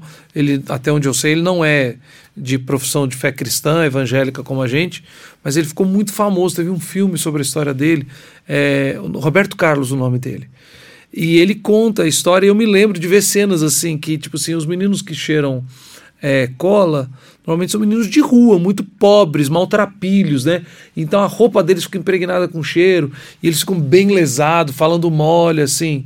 Então dá aquela impressão que a cola é a coisa de menino de rua. Mas, e aí você fala de rave, com, to, com a, a, a, licença da expressão, parece então que droga sintética é coisa de playboy, né? É, no certo sentido é coisa mais ligada à universidade, a quem está na universidade. E aí você tem a maconha. Eu me lembro, eu nunca tinha visto. Eu fui para a faculdade E, e aí eu fui morar com alguns colegas, né? Ah, isso lá no Paraná, lá em Umuarama. E eu tô. No, a gente morava num conjunto que tinham várias casinhas assim. Eu tô sentado lá na, na casa que eu morava, eu começo a sentir um cheiro estranho. E moravam uns universitários do lado. E eu era meio inocentão assim para essas coisas, né? Porque na minha época, onde eu morava, a gente não tinha acesso a isso. Uhum. Quem tinha acesso eram os rapazes mais velhos, que tinham uma condição financeira é, melhor e tal, porque a, é, a, droga era muito cara. E, e aí o rapaz falou: Isso é maconha. Eu falei: Maconha? O que, que é isso? É, isso lá nos 96, mais ou menos. E aí que eu fui sentir o cheiro, porque o vizinho estava fumando maconha. E, e eu percebi que, na universidade que isso era comum, isso era normal, de rapazes chegarem é, sete horas da manhã para assistir aula de direito civil com o olho todo vermelho, de óculos escuros, que tinha passado a noite fumando maconha. E quando iam para aula, né? Uhum. Então, assim, você, hoje é, é, você tem essa classificação e você vai tendo o perfil do usuário desde a década de 70 até agora, década de 60, 70, mudando esse perfil. Uhum. O crack, ele meio que nivelou todo mundo. Uhum. O crack, ele nivela todo mundo.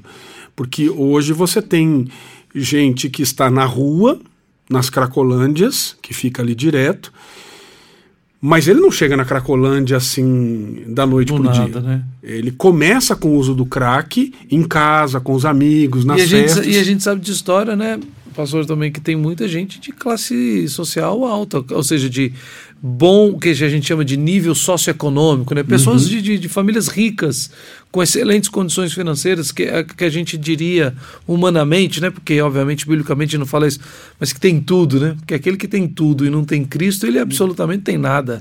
Está perdido. Então, é, é muito triste isso, né? Porque você vê a pessoa na Cracolândia, a vida destruída, e é uma pessoa que tem família, você falou muitos crentes. Né, eu- eu tenho- nós temos um caso, é, ele esteve conosco agora na nossa conferência. Era um rapaz que, há 12 anos atrás, estava nas ruas. Ele estava na cidade de Indaiatuba. Uma moça evangelizou ele, falou do amor de Cristo. Eu, nessa época, pela segunda vez, eu estava em Portugal. Nesse, nesse momento, ele, eu era diretor do Desafio Jovem de Rio Claro e ele chegou lá. Esse rapaz passa pelo programa. A mãe dele é pós-doutora da Unesp. Esse moço fala inglês fluente, fala espanhol fluente, e naquela época ele estava na rua. Então ele era de uma classe de um, de um, de um Nicho nicho social, socioeconômico mais elevado, mas ele estava morando na rua. E ele passa pelo desafio jovem, e nós temos uma história assim muito muito bonita juntos. Ele teve problemas, teve recaída, voltou e tal. Passou pelo programa, 2014 eu fiz o casamento dele. Esse moço hoje, ele é proprietário de uma escola de inglês e espanhol. Uhum. E é o nosso tradutor nas conferências, quando nós temos, vem o pessoal dos Estados Unidos, eh, aqui da América do Sul, ele, ele é um dos tradutores que nós Ah. temos lá. Então, para você ver que. E tantos outros, né? Essa é uma história de milhares de histórias assim. E às vezes de famílias eh, muito bem conceituadas, nós temos um caso. eh, isso aconteceu no Desafio Jovem de Rio Claro, de uma família muito conhecida nacionalmente, que inclusive é, um membro dessa família doou a propriedade é, que o Desafio Jovem de Rio Claro tem hoje. Porque em 1989, esse rapaz, que era primo desse, dessa pessoa muito conhecida, passou pelo programa, Deus transformou a vida dele. Eles foram tão gratos que a família acabou abençoando o Desafio Jovem lá. E era uma família riquíssima, riquíssima. Tem é, muitas histórias boas, bonitas, e o senhor agindo de graça, mas tem histórias tristes também, não tem, pastor? Muita história triste. Gente que parecia que estava indo tão bem, de repente tem uma queda e não, não se recupera. Como lidar com isso? Porque vocês estão vocês estão no ministério de a longo prazo, né? A jornada é longa. E aí não dá para desanimar. Como lidar com essas histórias tristes, com essas quedas, com essas pessoas que vocês imaginavam que estavam bem e de repente caem no pecado novamente, se perdem? Como é que isso afeta vocês no trabalho, nesse trabalho tão importante? Uau. É, é, só um detalhe né, sobre a questão da, é, do uso da cola. É, aparentemente ser de uma classe mais, mais simples. Em 95 nós tivemos uma reportagem no Desafio um pessoal do Globo Repórter foi lá e ele estava colhendo depoimento e tal. Ele, né, conversando com ele, eu disse: Olha, nós tínhamos casa feminina também na época. Paramos, né, ali por ali, mas tínhamos lá as moças e tal. E aí eu disse para ele: Olha, tá vendo aquela menina, aquela loira ali? É, menina bonita, bem aparentada. Ele disse sim. Eu falei: Olha, filha de um empresário, tá? Que um dia assistindo, oh, oh, né, por assistir reportagens onde mostrava os meninos usando a cola na rua, porque houve um período que a televisão, até hoje, estão lá preparando, é um meio de divulgação, né? Uhum. Eu disse, ela relata que assistindo a televisão e vendo os meninos cheirar cola, ela disse: oh, meu pai é empresário, a fábrica do meu pai usa cola. Esses meninos usam cola, eu vou ver esse negócio. Aí foi lá e abriu a cola, preparou e. Né, aspas aí, teve lá um barato, né? e divulgou para os amigos da escola, disseminou, virou uma ganguezinha de quebrar vidro de carro, roubar é, rádio e se aventurar, não precisava disso, né? E depois ela é, acabou da cola, ela foi para maconha, foi para cocaína e acabou passando pelo programa conosco. Então é, é, é incrível como o inimigo né, da nossa alma ele usa todos os recursos, né? Todos os recursos para divulgar. Então há tantas formas, né? É, desculpa, estou saindo um pouco da sua não, pergunta. Não, tá, só... tá, tá, tá, tá, ótimo. Fique tranquilo é, aqui, tranquilo. É, já tivemos casos, por exemplo, da pessoa já adulto se envolver, uhum. né? Indo fazer um cursinho, já adulto, casado, e de repente a meninada lá e tal. Já tive caso de avô, cara já idoso, mais de 60 anos, é, pilotando o ônibus e o cobrador lá no ponto final, quando a turma descia, ele cheirava alguma coisa lá e começou a mexer com ele. E disse, ah, essa porcaria aí e tal, você é louco, você é nóia, não sei o quê, não sei o quê, você vai se matar com isso. Uma viagem, duas viagens, um dia, outro dia, outro dia, aí o cara perseverante, não, velho, você precisa experimentar você precisa ver o barato que isso dá, não sei o que, não sei o que. E um dia ele falou, tá, me dá essa, usou uma expressão lá, essa fezes aí, deixa eu ver. Viciou, passou a usar. Então, é, é, é, muito sutil a forma maligna né, de disseminação. Então, o que precisa realmente é um, é um, um alerta, né? Um alerta muito grande. Mas a questão, a, a, nós lidamos sim é, uma coisa que é, eu, eu trago comigo é que a semente que nós disseminamos, que é a palavra de Deus, é, é, ela é forte, ela é poderosa. Então, uma vez disseminada, é, uma vez semeada num coração, é, a ficha vai cair em algum momento, Deus vai usar aquilo, vai impactar. Então, o trabalho nosso é Muitas vezes é, é só uma internação e a pessoa bom, né, muda de vida. Por exemplo, tem um líder de louvor na minha igreja que está recuperado há 23 anos. Né? Era um adolescente, traficante, o, arruma, o traficante é, matou o irmão dele, que era também do tráfico, irmão desse rapaz nosso, uhum. né? é, entrou no barraco dele lá e porque ele tinha uma dívida e tal, Sim. pegou ele pelo cabelo, arrastou para fora e na frente dos irmãozinhos mais novos atirou na cabeça dele. E ele entrou em pânico, ou ele matava ou morria também e tal, e mandaram para o desafio jovem. Então, a, a vida dele foi transformada. Ele relata que ele recebeu Jesus, ele relata que ele foi impactado pela palavra e ele nasceu de novo de verdade. Nunca teve uma recaída. Né? Nunca teve uma recaída. Hoje ele trabalha numa multinacional, tem sua esposa, tem sua família. Né? É um testemunho assim lindo né? que nos, é, nos contagia sempre, vale sempre lembrar. E é, desculpa, você quer. É, não, eu ia colocar é, dentro dessa essa pergunta que você fez, né, Ludiero, porque assim. Uh, eu passei uma experiência difícil quando eu estive no Desafio Jovem, morando e trabalhando lá.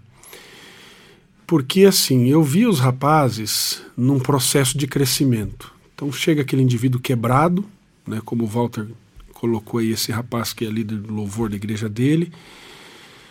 Mas assim, o processo, salvação é uma coisa que Deus age pontualmente. Discipulado é um processo. Uhum. E às vezes, até você entender se a pessoa realmente foi transformada ou não, é, você vê os frutos disso, isso leva um período. Leva tempo. E ali dentro fica, num certo sentido, mais fácil, porque eles aprendem um linguajar, eles aprendem uma forma de falar, de se portar. Então, aquele que falava palavrão ou palavras torpes não fala mais. Então, é, a gente ia jogar futebol, o menino soltava um palavrão, ele, opa, opa, desculpa, desculpa, desculpa. E assim, um indivíduo que estava nas drogas e tal, porque ele, ele aprende um ambiente novo. Só que, o que, que começou a acontecer comigo? Eu vi esse processo, o rapaz bem, louvando a Deus, se rendendo a Cristo. E eu olhava assim e falava: pronto, tá. Tá bacana, né? Tá bacana. E dava uns cinco minutos no indivíduo, ele quer ir embora. Quer ir embora, quer ir embora, quer ir embora, quer ir embora, quer ir embora. E eu não quero mais ficar aqui, eu não aguento mais, porque eu preciso cuidar da minha, da minha esposa, preciso cuidar dos meus filhos. E a gente, aí hoje a gente brinca com isso, né? Fala assim, o indivíduo ele vira homem de negócios. Uhum. Ele vira um pai de família, porque até então ele não era. E a gente brinca que no desafio jovem, depois de uns três meses, mais ou menos, com dois, três meses, que é o maior índice de desistência. Sim. Tem o chá do jatobão. Hum, Vocês viram falar do chá do jatobão? Né? Eu já tô bom e vou embora. eu já estou bom e, e, e, vou embora e vou cuidar da minha vida. Uhum. E eu me frustrava muito com isso. Eu me frustrava demais. Porque eu, eu achava, e aí é, essa é uma síndrome que a gente não gosta muito de falar dessas coisas, né? Porque isso revela o nosso pecado, né? É, a gente se sente meio salvador daquele povo. E quando eles iam embora, e aí eu falo por mim, eu me sentia muito frustrado. Porque eu falava assim, eu sou incompetente. Uhum.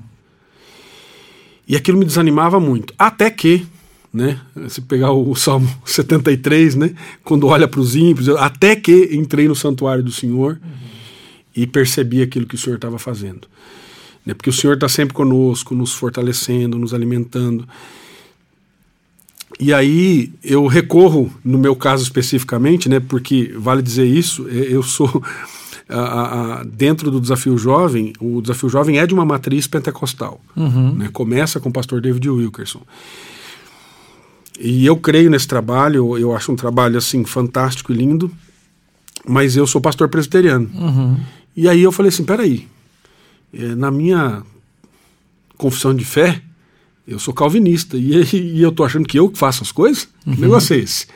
Quem faz as coisas é Deus. Uhum. E Deus é que transforma. Então Deus redirecionou meu coração. E cada vez que isso acontecia, dali para frente, quando eu tive essa crise, né? É, isso mudou, mas assim, foi um processo muito forte de perceber algumas coisas e Deus claramente mostrar para mim na palavra dele, falou assim, ó, você é apenas instrumento, é eu que faço as coisas. Uhum. É, agora, de fato, é, é, a gente se entristece muito quando porque é uma vida que você está perdendo, que Sim. você se relacionou, que você Sim. conviveu com ela e tudo mais. Né? Sim, é muito triste, né? A gente se entristece muito. Eu, eu lembro, eu era pastor numa igreja e tinha um diácono na igreja. Quando eu cheguei, ele era diácono da igreja, homem muito sério, muito firme. Ele, a esposa, os filhos, duas filhas. E pouco tempo depois, a gente precisava de um novo presbítero. Ele era um cara sempre presente, meu braço direito, trabalhando comigo o tempo inteiro. E ele tinha tido um histórico 12 anos antes. Mas passou por uma casa de recuperação, passou por uma, né? Era pessoal evangélico, foi evangelizado, falou: minha vida foi transformada, a mulher dele se converteu, levou as filhas para a igreja, tá bom. E um presbítero, um homem que conhecia bem a Bíblia tal. E de repente um dia ele me ligou: Pastor, eu estou no interior de São Paulo. O que você está fazendo aí, cara? Não, eu vim para cá porque o problema foi esse, esse, esse, esse, esse, esse, esse, esse. Eu já me preocupava porque ele já vo tinha voltado a se relacionar com os irmãos e irmãs dele. Aí ele sempre ia com a gente para o carnaval, para o retiro espiritual da igreja. Aí naquele ano ele resolveu: não, vou para a praia com minha família. Mas eram vários que bebiam, fumavam, que sei que, pessoas ímpias, que não têm o temor. Resultado é que isso aconteceu Esse problema aconteceu em 2016, tem seis anos, quase sete. E até hoje a vida dele está destruída. Acabou o casamento, as filhas se perderam, toda a família se sa saiu da igreja, abandonaram a fé mesmo. E é muito triste, é muito triste. Eu vivi assim, era uma, uma igreja dentro de uma favela em Belo Horizonte, então tive relação com alguns casos assim. A gente tem aquela expectativa, a pessoa volta da clínica de reabilitação, um projeto missionário e tal, uhum. e volta e animado e tal, e de repente, eita, tá tendo algum problema aqui, lidar com isso não é fácil. Mas, gente, a história de vocês, do ministério, na verdade, né, do Desafio Jovem, é uma história muito legal. Vocês trouxeram os livretinhos aqui, né, sobre a história do, da Cruz e o Punhal, que é do David Wilkerson. A gente já disse que esse filme é da Comev, né? Uhum. Aqui no Brasil. Tá lá no Telmídia, você pode assistir no Telmídia. Incentivo você a assistir o filme, mas obviamente a ler o livro. E uma das coisas que eu queria que vocês deixassem aqui é a oportunidade para vocês falarem como é que vocês vivem do quê? Eu, eu suponho que é de oferta. Como é que vocês sustentam esses projetos? Como é que vocês têm feito esse trabalho? E como é que, de repente, alguém que está nos ouvindo hoje e quer conhecer mais e contribuir com vocês e investir na obra missionária com vocês, poderia ter acesso às informações? Ah, então, hoje o nosso trabalho ele começa de fato com, com mantenedores, né, com pessoas que vão mantendo esse trabalho, ofertando ali na, membros de igrejas, parcerias que nós fazemos. É, mas só isso, infelizmente, não sustenta o projeto, o trabalho. Então, é, em alguns lugares, ah, é, pede uma, um valor para que a família contribua quando a família tem condições, em alguns lugares. Outros lugares nós temos captação de recurso. Né? Vou dar um exemplo aqui de um desafio jovem e quem já fazendo uma propaganda, né? Quem for a Gramado é, passear, se você for de Porto Alegre para Gramado, antes de você chegar na Serra, você vai passar por Três Coroas. Uhum. Três Coroas tem a Casa do Queijo. A Casa do Queijo, um lugar lindo, maravilhoso. Depois podem entrar aí na, na internet, no Instagram e ver. É do Desafio Jovem. E lá em Três Coroas, além da Casa do Queijo, eles têm uma padaria, pizzaria e restaurante. Hum. E produzem várias coisas, enfim, eles têm várias formas de captação de recursos. Hum. E lá, normalmente, o pessoal que sai do programa é que vai trabalhar nessas atividades. Então, essa é uma das formas também. Uhum. Outros lugares têm outros projetos. Por exemplo, em Rio Claro tem um projeto de destino final de resíduos, de sucata, parceria com empresas. Uh, outros lugares tem lanchonete, é, tem lá o, o que nos Estados Unidos eles chamam de thrift store, que nós temos o brechó, uhum. né, tem alguns brechós. Então, várias formas de captar recursos esse é um outro meio de, de sustentabilidade. É, porém, hoje nós temos, com a abertura da nova política sobre drogas, isso já tem sido trabalhado há muitos anos, a, o financiamento público. Uhum. Então, hoje nós temos, por exemplo, no estado de São Paulo, nós temos um programa chamado Recomeço, que é, eles fazem convênio com as comunidades terapêuticas e eles contratam algumas vagas. E eles pagam por essas vagas. Sim. O governo federal também. O governo federal hoje, se eu não me engano, são 18 mil vagas em comunidades terapêuticas no, no, no, no Brasil, Brasil, todo. todo. Então, muitos desafios jovens têm essas vagas, eles não contratam todas as vagas, eles contratam 50% das vagas. Então, o governo federal, o, o, o, aqui é fecha, acho que o recomeço, aí Minas Gerais, Goiás tem também, Santa Catarina, eu acho que deve ter, o Paraná também tem. Vários estados têm os seus projetos estaduais e aí algumas prefeituras também. Então, alguns desafios jovens buscam é, convênio com prefeitura, convênio com o estado, convênio com o governo federal. Uhum. É, então, esta é uma forma de sustento mas assim, é sempre aquela coisa assim, por exemplo, agora nós estamos num momento político. Se muda o governo, vai continuar? Não vai continuar? Como é que fica? Então é sempre uma instabilidade. Uhum. Então, nós procuramos sempre dizer assim: olha, vamos ter trabalhos de, de, de é, com a igreja, né, ofertas uh, de sustentabilidade, captação de recursos para manter o trabalho, para que a gente tenha autonomia, inclusive, na, na, na maneira de agir. Né? Legal. E para as pessoas que estão nos ouvindo hoje, assistindo, né, esse programa em áudio e vídeo, é, e querem conhecer mais vocês, tem algum site? Temos. Tem uma forma de acessar mais a história de vocês? Temos, temos o, o, temos o nosso canal no YouTube, lá tem bastante coisa, né? Desafio Jovem do Brasil. Temos o site desafiojovemdobrasil.com.br. Uhum. E, e aí, se você entrar no Desafio Jovem do Brasil, você é, terá lá as nossas filiadas, aí cada uma delas tem hoje o Instagram, né? Que o pessoal quase não visita mais o site, agora vai tudo, tudo no Instagram. Tudo no Instagram. Então, se você colocar arroba Desafio Jovem, você já vai ver várias Vários, né? unidades. Né? né? Então, temos eh, várias unidades espalhadas pelo Brasil. E lá você pode ter informações de, de cada Muito uma delas. É, um, um, detalhe é que o convênio, por exemplo, com o Estado ou com o governo federal, não cobre 100% dos valores. Eles chegam máximo a 60% daquilo que custa né, a vaga que foi contratada. Então a gente depende de oferta, a gente depende do seu apoio, a gente depende da sua ajuda, né? E a nossa oração é que o Senhor toque corações, porque é assim que a gente né, sobrevive. Algumas vezes, é, algumas situações que uh, o Senhor nos permite. Né? Houve uma oportunidade em que minha esposa entrou na, na, na dispensa e a cozinheira disse, né, olha, é, nós não temos mais leite. Acabou, e mostrou a prateleira vaga lá. Minha esposa disse, né? Estava inspirada, né? Chamou o grupo que estava na cozinha ajudando lá, apesar de ter a cozinheira, uhum, tem sempre auxiliares sim, sim. ali estagiando. E ela disse: Vamos orar, né? E começou: Senhor, manda leite, venha leite, venha leite. Nós chamamos a existência o leite, venha leite, venha, né? E, e, e aí passou algumas horas? Passou algumas horas. É, é, e, e, algumas vezes o Senhor nos faz esperar mais, sabe? Uhum. Algumas pessoas não, não se toca muito rápido quando Deus toca. Mas aí uh, recebeu uma ligação, é um, é um, testemunho do cuidado de Deus Sim. e como ele age, né? É, e aí um camarada ligou e a secretaria passou para né, para minha esposa que ela é assistente social. Nós temos psicólogo, temos assistente social, temos um programa que cuida né, do, do homem integral. Né? Nós fazemos o bio, é, psico, sócio espiritual. Né? Então a gente cuida de todas as áreas, mas para nós o importante é o espiritual. Uhum. E aí a pessoa ligou, passaram a ligação para ela, né? Olha, está procurando um endereço, um desafio e tal, é melhor a senhora saber. Ela pegou o telefone, pois não, eu queria um endereço. Ah, o senhor está vindo para cá por quê?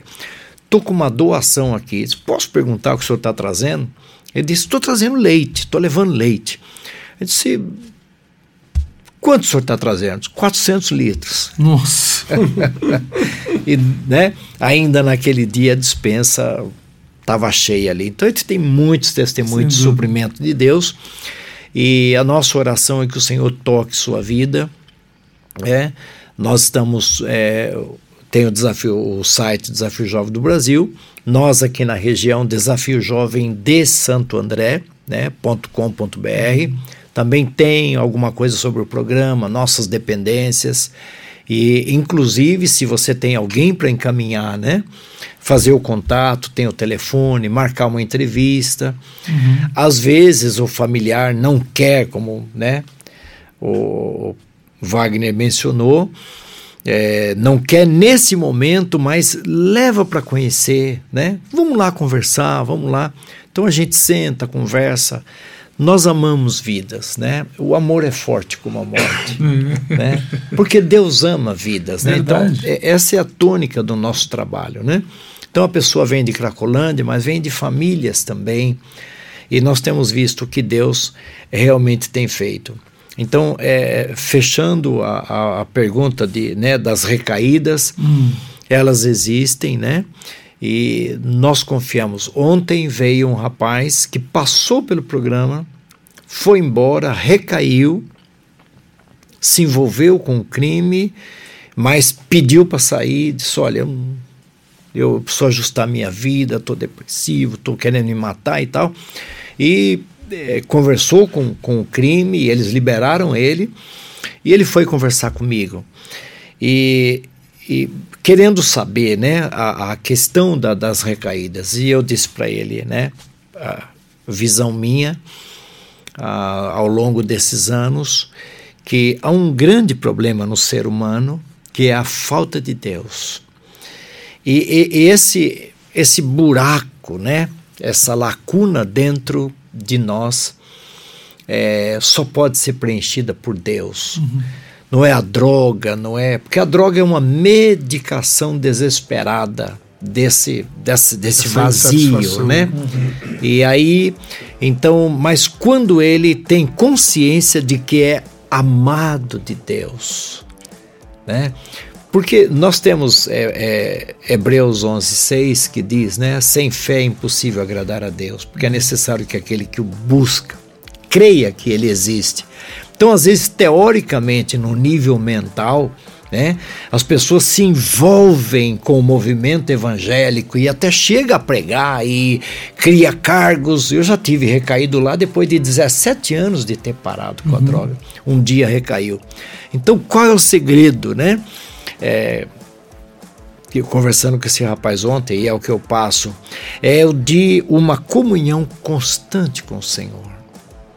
É, é, é, é estar conectado. Nós desligamos os celulares aqui.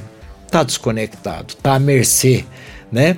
De repente nós vamos sair daqui, conectamos, então recebe tudo.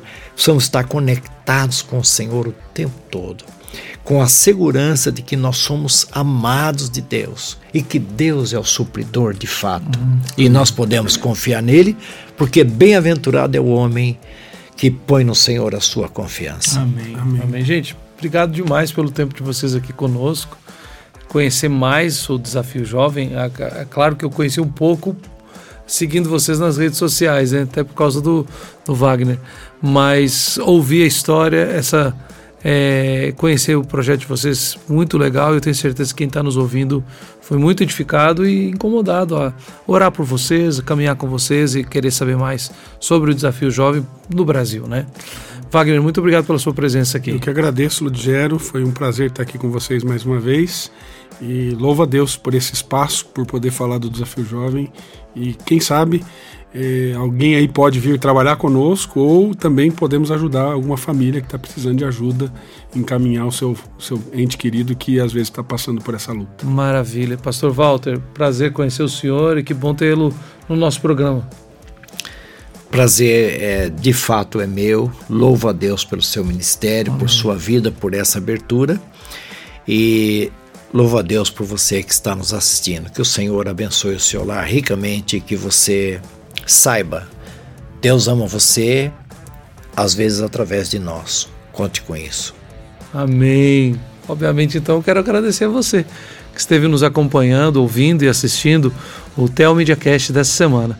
Se você quer estar tá ouvindo e quer assistir o programa na íntegra, você pode ir no www.teomedia.com, baixar o aplicativo. E o Teomedia, na verdade, é uma plataforma com um aplicativo próprio com diversos conteúdos para a edificação da sua vida, da sua casa. Ali tem os filmes da Comev, inclusive a cruz, cruz e o punhal. E esse conteúdo do Telmedia Cast está todo lá disponível gratuitamente. Mas se você tiver o desejo de contribuir com o nosso trabalho e investir na nossa missão, seja um assinante pago, faça uma assinatura paga, tenha acesso a um é, conteúdo ainda maior do nosso aplicativo e nos abençoe para que possamos continuar falando sobre o ministério como Desafio Jovem e tantos outros ministérios e trabalhos. Nosso é, conversa aqui, o nosso papo aqui é sempre teologia, vida e fé para a glória de Deus. Que Deus te abençoe ricamente e até semana que vem.